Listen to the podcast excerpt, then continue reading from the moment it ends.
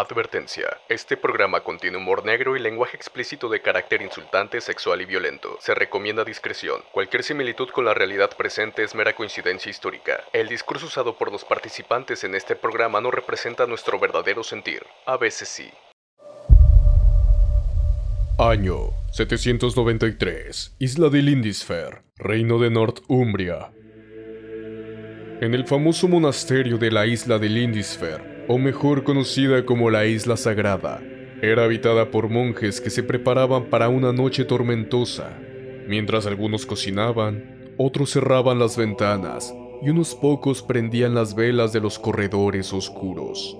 Todo iba como de costumbre. Los monjes sentados, haciendo comentarios de la gran jornada que tuvieron, compartiendo la canasta con las hogazas de pan y a punto de disfrutar su caliente potaje. Sin embargo, ellos no sabían que la tormenta traería algo más temible. Y fue allí donde un sonido tan abrupto cortó el viento silbante de la tormenta.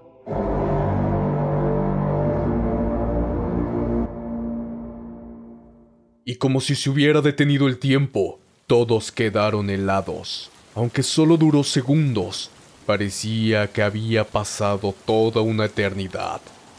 Los monjes se miraban entre sí, y un abrupto golpe fue lo que comenzó la tormenta de sangre. Las puertas de madera fueron vencidas, y por allí ingresaban enormes hombres portando hachas y espadas, vociferando cosas que los monjes no entendían. Muchos trataron de correr, escapar, esconderse, pero esos enormes hombres los atraparon. A muchos de ellos los asesinaron a sangre fría. Algunos otros monjes intentaron defender las estatuas y las joyas de oro que eran parte de la iglesia, pero esto no les importaban a esos grandes hombres que blandían hachas y espadas, los cuales eran más fuertes, y lograron arrebatarles todo, incluso si esto implicaba cortarles la mano. En el cielo, los truenos rugían. Thor hacía rugir el cielo.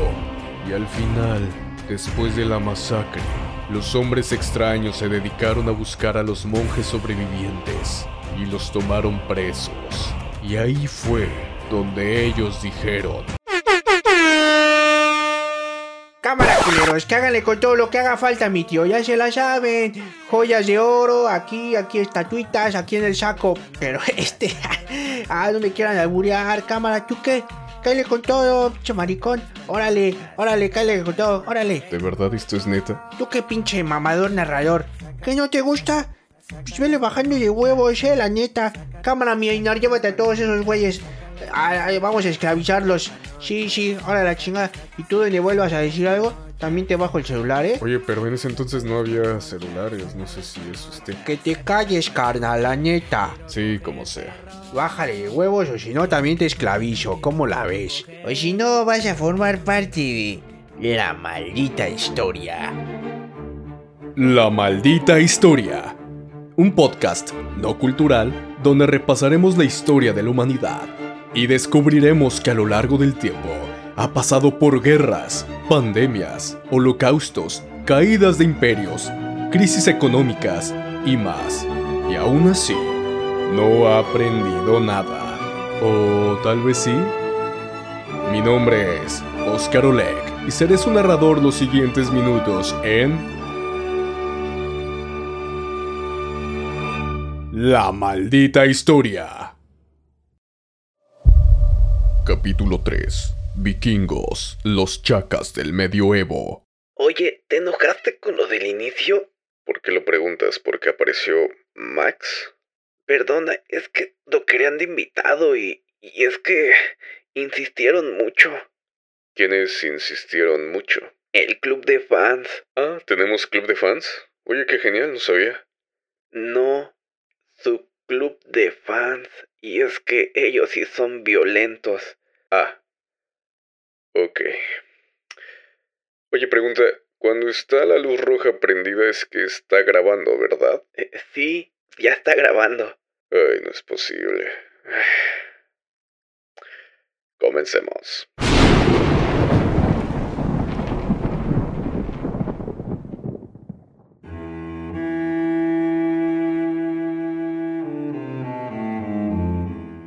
Hijos malditos de la historia bienvenidos a este tercer e histórico capítulo donde bien, ya escucharon, vamos a hablar de nada más y nada menos que de esa mítica cultura y de esos legendarios guerreros. ¡Wow! Esos son bien metaleros. Y, y, oye, y sí tenían cuernos en sus cascos. Y, y aparte, yo sé que sus barcos parecían dragones. Oye, eso es muy metalero. Sí, algo así, y me encanta tu ímpetu porque a mí también me encantan. Pero tal vez no todo eso sea tan cierto, pero lo vamos a averiguar y lo vamos a ver desde otros ojos. Sí, ya inicia, estoy muy emocionado, adelante.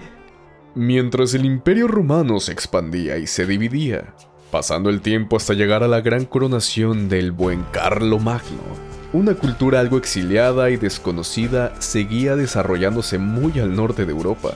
Estos tendrían su propio idioma, creencias, política y estratos sociales, y todo con muy poca influencia de otras culturas. Estos ya habían hecho su debut antes, sin embargo, no de manera exitosa, pero no sería hasta el año 793, donde de manera cruel, salvaje y sangrienta, entrarían en escena, comenzando con el asalto a un monasterio en una sagrada isla en un antiguo reino inglés. Y hablamos del pueblo nórdico, mejor conocido como los vikingos. Pero debemos remontarnos al origen incluso del nombre. Pero, ¿a ustedes qué les suena o qué creen que signifique vikingo? ¿A ti a qué te suena o qué crees que signifique? ¿O, de dónde crees que provenga?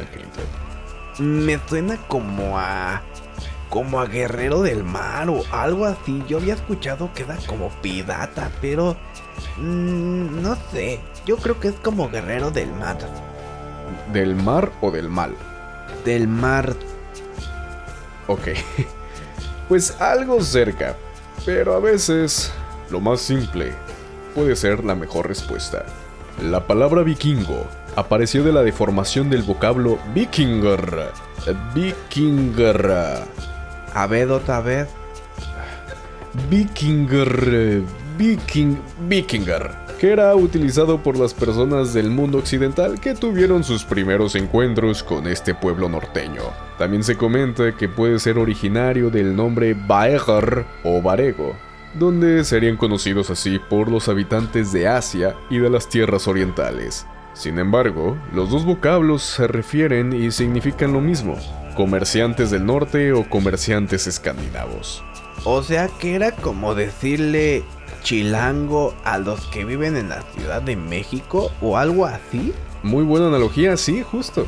Sobre todo porque aún no eran bautizados los reinos o países donde ellos habitaban, y si sí lo habían sido, la gente de Occidente no conocía los nombres. Antiguamente esa parte del mundo era conocida como la Hiperbórea, o al menos así los griegos la bautizaron.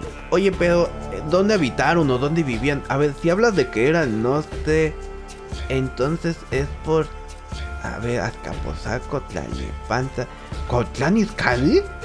No, no, no, más lejos. ¿Pues, pues Monterrey?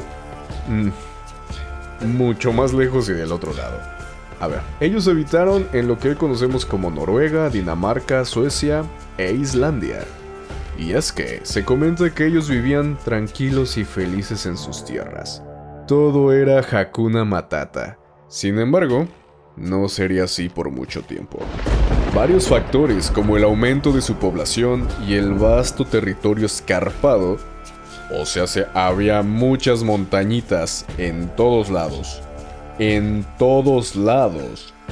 Y el poco terreno llano para cultivar y aparte el clima desfavorecían la agricultura y la ganadería de estas escasas fértiles tierras.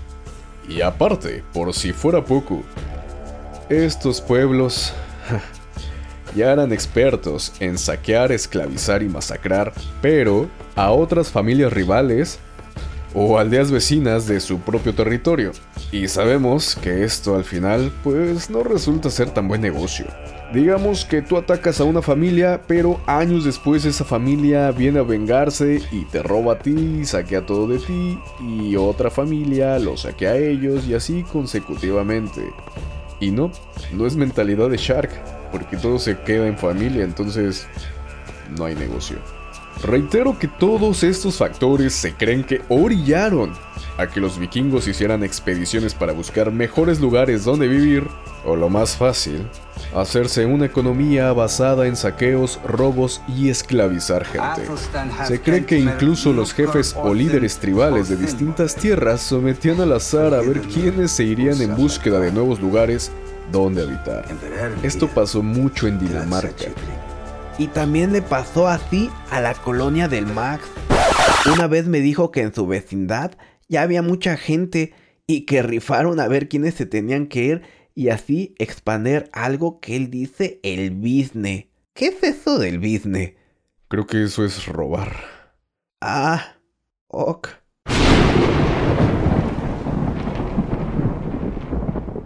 En un inicio los vikingos se dedicaban a varias cosas. Eran ganaderos, agricultores, herreros, artesanos, leñadores, mmm, cerveceros y constructores de barcos. Pero el pillaje era una actividad obligada y no podías hacerte llamar vikingo si no habías hecho esto en tu vida. Y es que, al cometer estos actos se buscaba la mejora de la situación económica familiar. ¿Dónde habremos escuchado eso antes? Continuemos.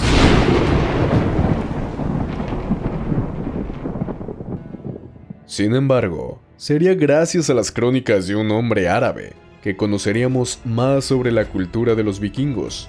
Por allí, entre el año 921 y 922, hubo un hombre llamado Ahmed bin Fatlani, quien era un emisario con una importante misión, la cual consistía en llegar a un acuerdo entre un califa y un rey, pleitos políticos y de tierras, algo que después veremos. Pero esta misión se vería truncada porque aquí sabemos que la historia es una maldita. Ahmed junto a su caravana al llegar al río Volga fue secuestrada por un grupo de vikingos provenientes de Rusia. Estos vikingos en particular eh, eran conocidos como Rus, y el dato interesante es que de ese vocablo proviene el nombre actual del país, Rusia. Oye, ya no entendí. Ah, Oye, ¿hay alguna diferencia entre ellos? Es que dijiste vikingos y luego rus y, y no sé, me pedí un poco. La diferencia solamente es geográfica. E- Eran lo mismo. Digamos que... mm, a ver, Max. Max vive en una colonia distinta a la de sus primos. Sin embargo, a pesar de que viven en colonias distintas, se dedican a lo mismo, ¿cierto? Sí, eso es muy cierto. Es lo mismo. Los vikingos y los rus eran lo mismo, solamente que vivían en distintos lados. Pero para facilitarnos todo esto, les vamos a llamar también vikingos. ¿Va?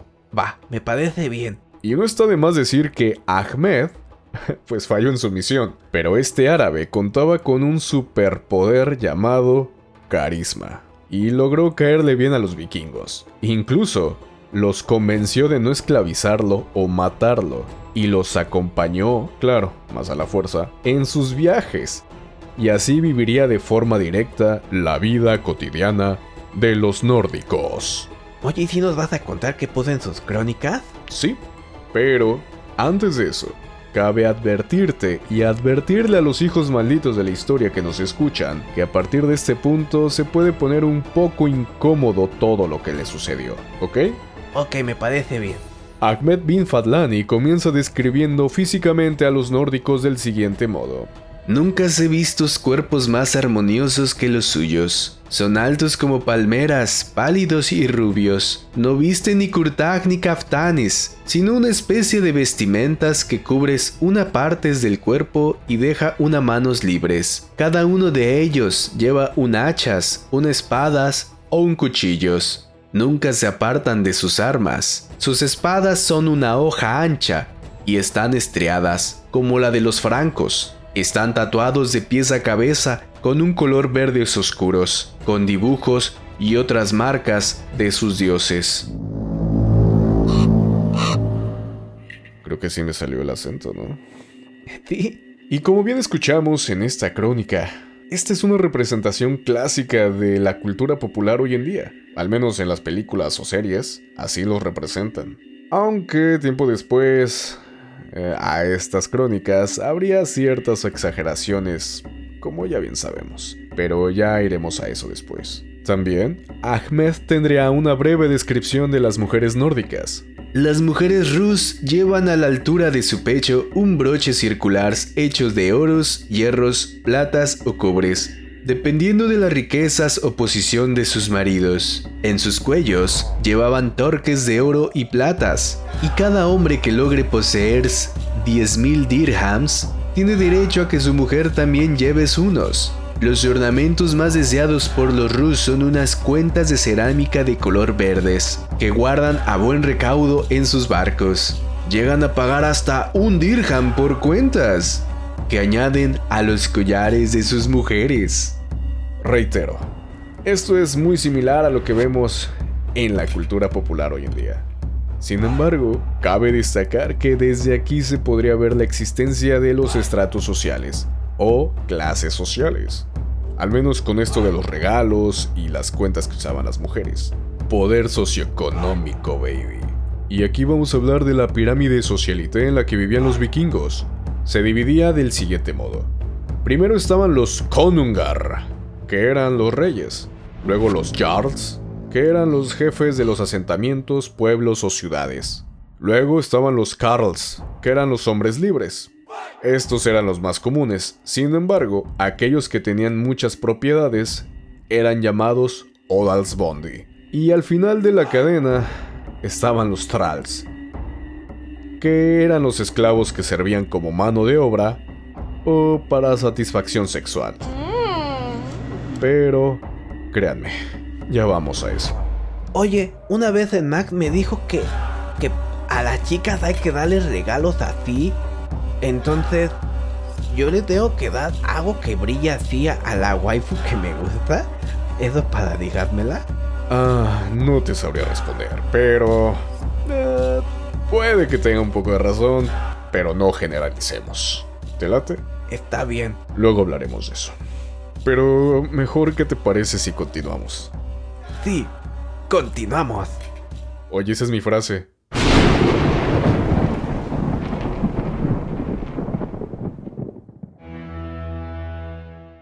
Sin embargo, el choque cultural que tuvo el árabe cronista Ahmed fue enorme y abrupto, porque él consideraba que las costumbres vikingas eran aberrantes, y vamos a adentrarnos en lo que describe este hombre. Todos los días lavan sus caras y cabellos con el aguas más sucias y putrefactas que puedan imaginarse. Una joven sirvienta llega cada mañana con el desayunos y un gran berreño de aguas o para las personas del futuro, una cubeta de aguas. Se lo da a sus señores para que se lave las caras, las manos y el cabello. Eso sí, usan peines y se suenan la nariz y escupen en el mismo agua corrompiéndolas. Cuando han terminado, la joven se lo da al hombre que está al lado de sus señores. Y así sucesivamente con todos los presentes. Iak. Bueno, menos mal usaban peines, ¿no? Uy, sí. No, hombre. En pocas palabras, todos usaban la misma agua para lavarse. Mmm, qué rico es compartir. Es como si nos compartiéramos del mismo tarro o de la misma caguama de la cual estamos bebiendo. No es nada extraño, al menos no para nosotros. Guácada, ¿sí se comparten la caguama? Pregúntale a tu amigo Max. Incluso hasta se comparten otras cosas peores.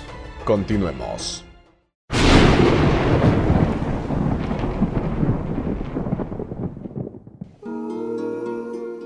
Hijos malditos de la historia. Aquí vamos a tocar otro tema polémico y controversial acerca de las costumbres nórdicas. Advertidos están, ¿ok? ¿Le damos? Jalo. Y es que el día de hoy hemos visto en muchas representaciones de la cultura popular, como series, películas, etc., que los vikingos podían ser muy equitativos. O sea, me refiero que le daban un lugar y participación a las mujeres. Uno de estos ejemplos es la Gerta hermosísima, chulada, guapísima, sabrosa. Ay, cosa bonita y cosa bien hecha, chulísima vikinga. En la serie de Vikings. Y otras más. Y claro, bien se sabe que existían guerreras que participaban en los saqueos y en algunas otras campañas militares. Estas guerreras eran llamadas Skjalmer, que significa en islandés ah, doncella escudera. E incluso las legendarias valquirias eran guerreras de la mitología nórdicas montadas en caballos alados y estaban inspiradas en esas guerreras. Cabe aclarar algo. Y aquí vamos a desmitificar otro mito que ha permeado en la cultura popular. Las Skjalmer eran muy raras de ver. E incluso en muchos lados estaba prohibido. Y podemos ver que toda la cultura equitativa es una exageración. Y es que las mujeres no tenían voz ni voto en las asambleas o en las juntas, como en muchas otras culturas antiguas, y por lástima en algunas actuales. Y tampoco podían llegar a ser líderes o gobernantes de algún asentamiento vikingo, como se muestra en la serie o en algunas películas. O sea que no todo en las series es como lo dicen y eran unos eh, machistas. Um, sí, no todo es tan cierto en las series. Cabe aclarar que es una representación solamente, y está bien, pero no hay que tomarlo como una evidencia histórica. Como entretenimiento, está genial. Y también hay que considerar que eran otros tiempos, totalmente diferentes, y no podemos juzgar con ojos del presente, pero sí podemos aprender de ello. No podemos olvidarnos mencionar que si algo no conocían los vikingos era el pudor, ya que sus prácticas sexuales eh, eran en público. Para ellos era algo normal hacerlo al aire libre, lo que hoy conocemos como bulleristas, pero realmente no les importaba, y aunado a lo que comentamos sobre la posición de la mujer vikinga en la cultura nórdica, bueno, pues estos podían ser polígamos e incluso tener varias esclavas sexuales. Los Rus fornican con sus esclavas en públicos. Cuando llegan desde sus tierras, anclan sus barcos en el Itil, que es un gran río, y levantan grandes casas en las orillas. Unas 10 o 20 personas viven en ellas. Cada hombre usa una plataforma que tiene para sentarse. Junto a ellos traen hermosas esclavas para ser vendidas. Los hombres copulan con sus esclavas mientras sus compañeros miran. Algunas veces se congregan grandes multitudes y si en ese momento un comerciante entra para comprar un esclavas y encuentra que uno de ellos está fornicando con ella, no puede hacer nada para evitarlos, salvo solamente esperar a que termines el actos. Ahmed también nos hablaría de un rito funerario que él presenció, y fue la muerte de un hombre noble de esta cultura nórdica. El cronista atestiguó dicho acontecimiento y decide describir todas las costumbres y ritos funerarios que observa, de igual manera refiriéndose a las prácticas sexuales adentro de estos ritos. Él describe cómo una joven esclava se ofrece como voluntaria para ser sacrificada y acompañar a su señor en la muerte. Pero antes de eso, la esclava se ve en la obligación de entablar relaciones sexuales con todos los hombres nobles y amigos del difunto. Aquí nuevamente podemos observar que la mujer es vista como un objeto sexualizado. La mujer esclava fornica con los presentes. Mientras tantos, la joven que iba a ser sacrificadas ibas y venías, entrando en cada una de las casas de los Rus que habían levantado en las orillas, y el jefe de cada una de ellas copulaba con ella diciendo, Dile a tu señor que solo lo hago por respeto hacia él.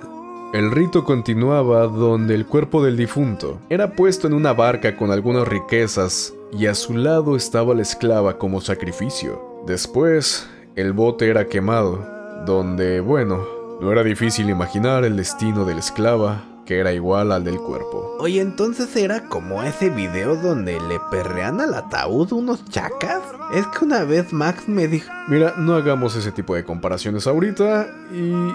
¿Sabes qué? Ya no me hables de Max, que tiene costumbres muy raritas. Está bien, eso me suena algo. Continuemos. ¿Qué pedo, mis tíos? La neta, los vengo a invitar a que se suscriban a este pedo y nos sigan y le den follow y esas mamadas, güey. La neta, ahí suscríbanse al YouTube, al Face, al, al Instagram y a todas esas madres. Eh, escúchenos en el Spotify, en el Google, en el Apple y ahí los buscan, culeros. Y también en el YouTube. Ahí otra vez el YouTube, otra vez, culeros. Si no, la neta, los va a llegar a picar y les va a quitar el celular, se lo va a bajar y ahí voy a escuchar esta madre, culero, la neta. Y para las morras, pues también les toca picada. si ya se la chapa, que se la pla, mis tíos.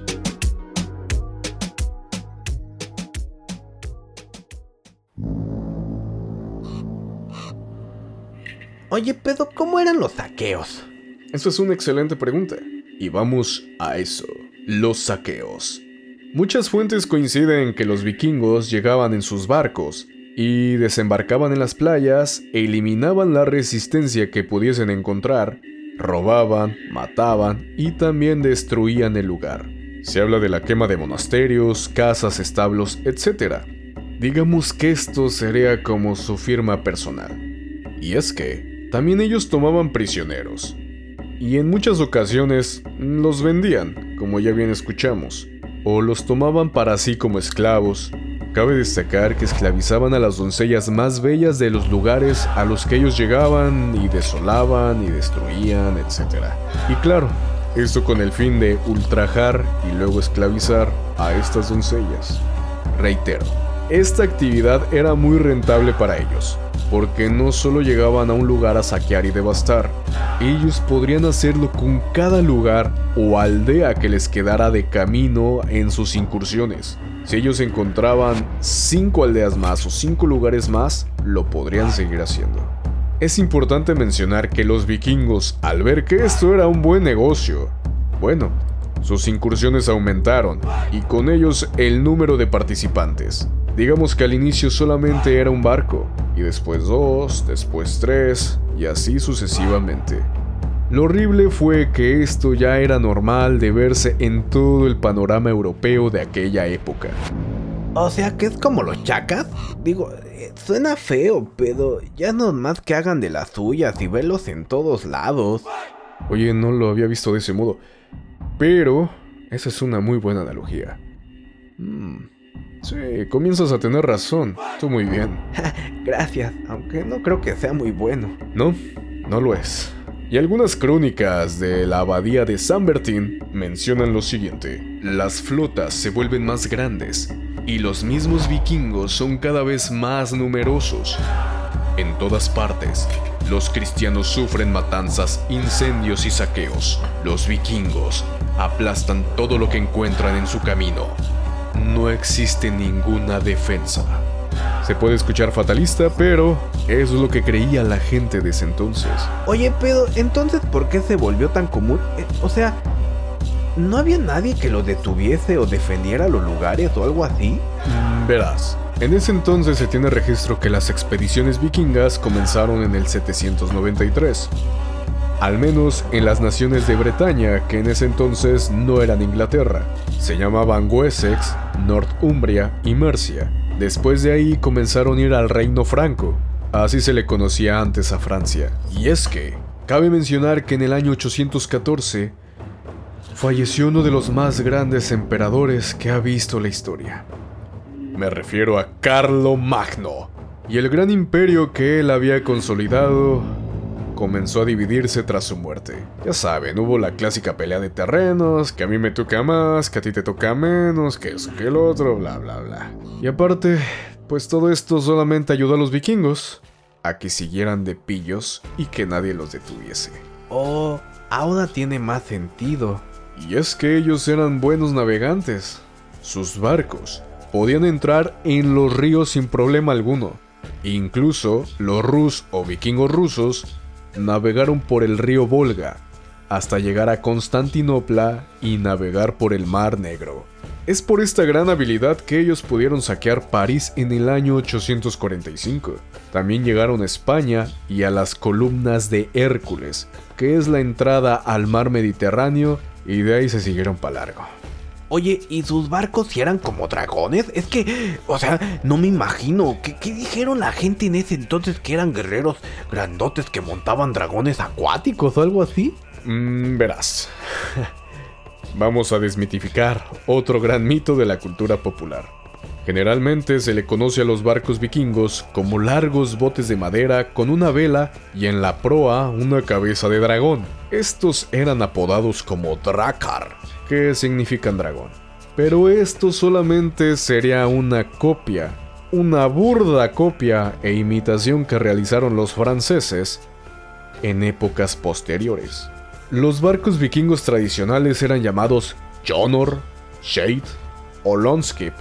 Estos barcos podían transportar hasta 40 hombres. Eran los mismos barcos que conocemos solamente que sin cabeza de dragón y reitero, ellos eran muy buenos navegantes. Para entrar a los ríos y poder navegar allí los barcos, eso sí está muy, muy loco. Oye, ¿y sus cuernos en los cascos? Ay, espera, tu cara ya me dice que no los usaban, ¿verdad? Tranquilo, estás en lo correcto, pero calma. Y les voy a explicar de dónde proviene ese mito. Realmente no hay una fuente de algún casco encontrado que indique que usaron los cuernos en los yelmos o cascos, no, no de caguama. Pero se cree que en algunos casos eran usados de adorno en estos ritos de la religión politeísta nórdica que ellos practicaban. Pero se cree que hay otros dos responsables de los cuernos en los cascos vikingos.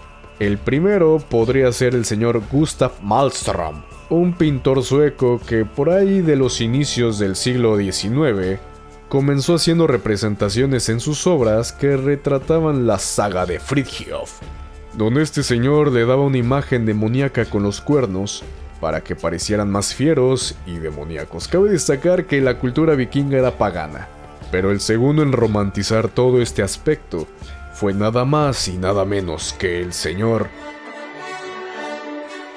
Richard Wagner, con su ópera El Anillo del Nibelungo, donde los artistas estaban vestidos con cascos alados o con cuernos. Estos cascos alados los podemos ver que Thor de Marvel los usa en los cómics o en algunas películas, y los cascos con cuernos pues son los más clásicos. Los cuernos sí los usaban los vikingos, pero era para beber hidromiel o bien para usarlo como instrumento de llamado en las campañas militares o los saqueos que tenían. Oye, a ver, entonces ellos no conquistaron o algo así, hicieron como un una gran nación o, o algo así? Sí y no. Su vida para ellos era muy fácil. Solamente se dedicaban a explorar el mundo y trataban de habitarlo con asentamientos. Incluso se comenta que ellos descubrieron América mucho antes que los primeros registros europeos. También, ellos disfrutaban de una vida llena de alcohol, sangre y saqueos. Pascasio Robertus escribió algo sobre ellos, y cito, Oye, no puede decir de eso. Eso es de otro programa. Y los derechos de autor y la crítica es fuerte. ¿Cuál? Ah, sí, ya me acordé.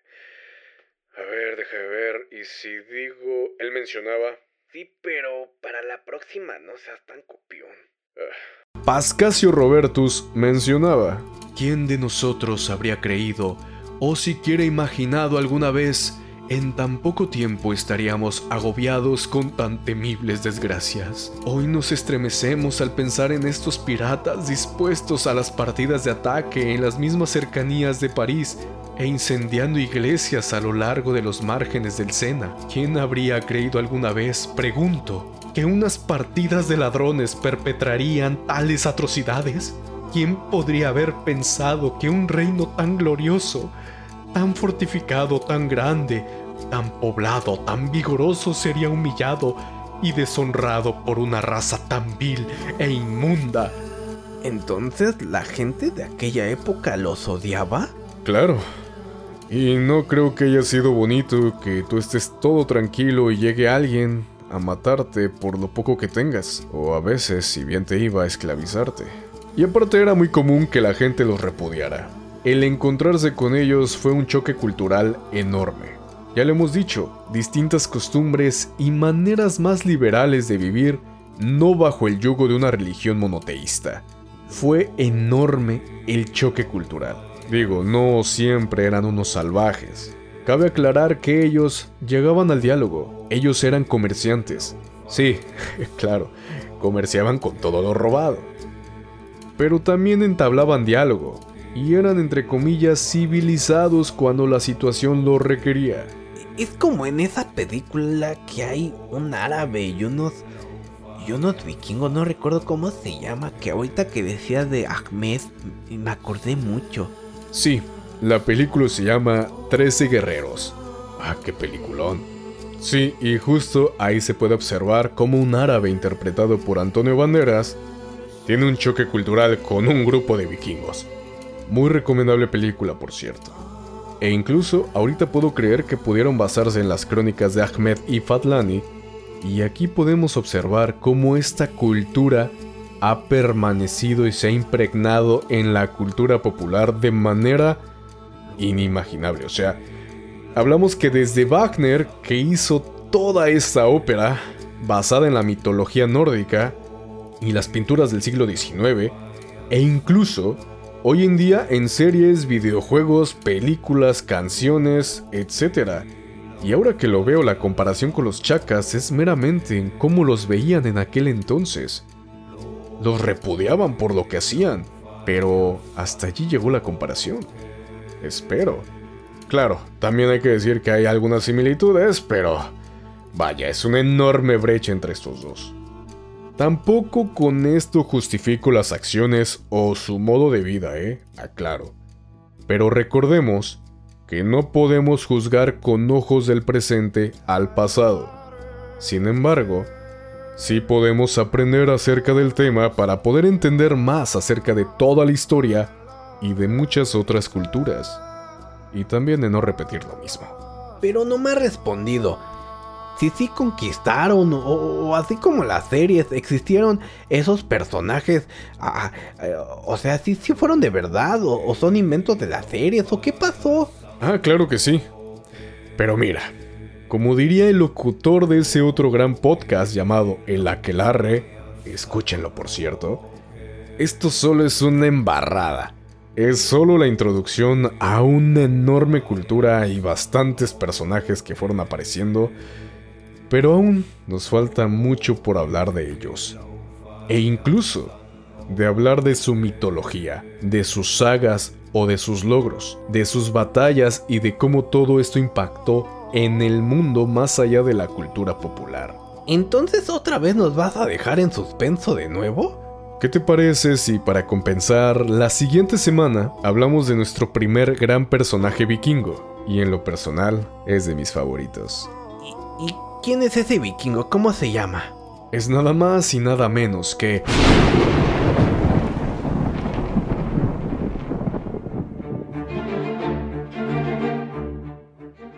La maldita historia.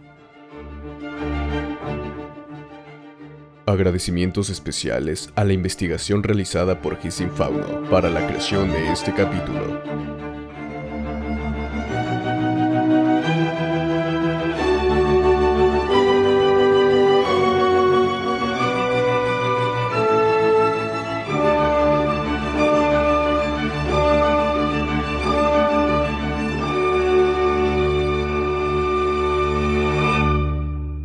Vez nos va a dejar con la duda? Ash, no escuché nada por el trueno ese que sonó. ¿De quién estará hablando?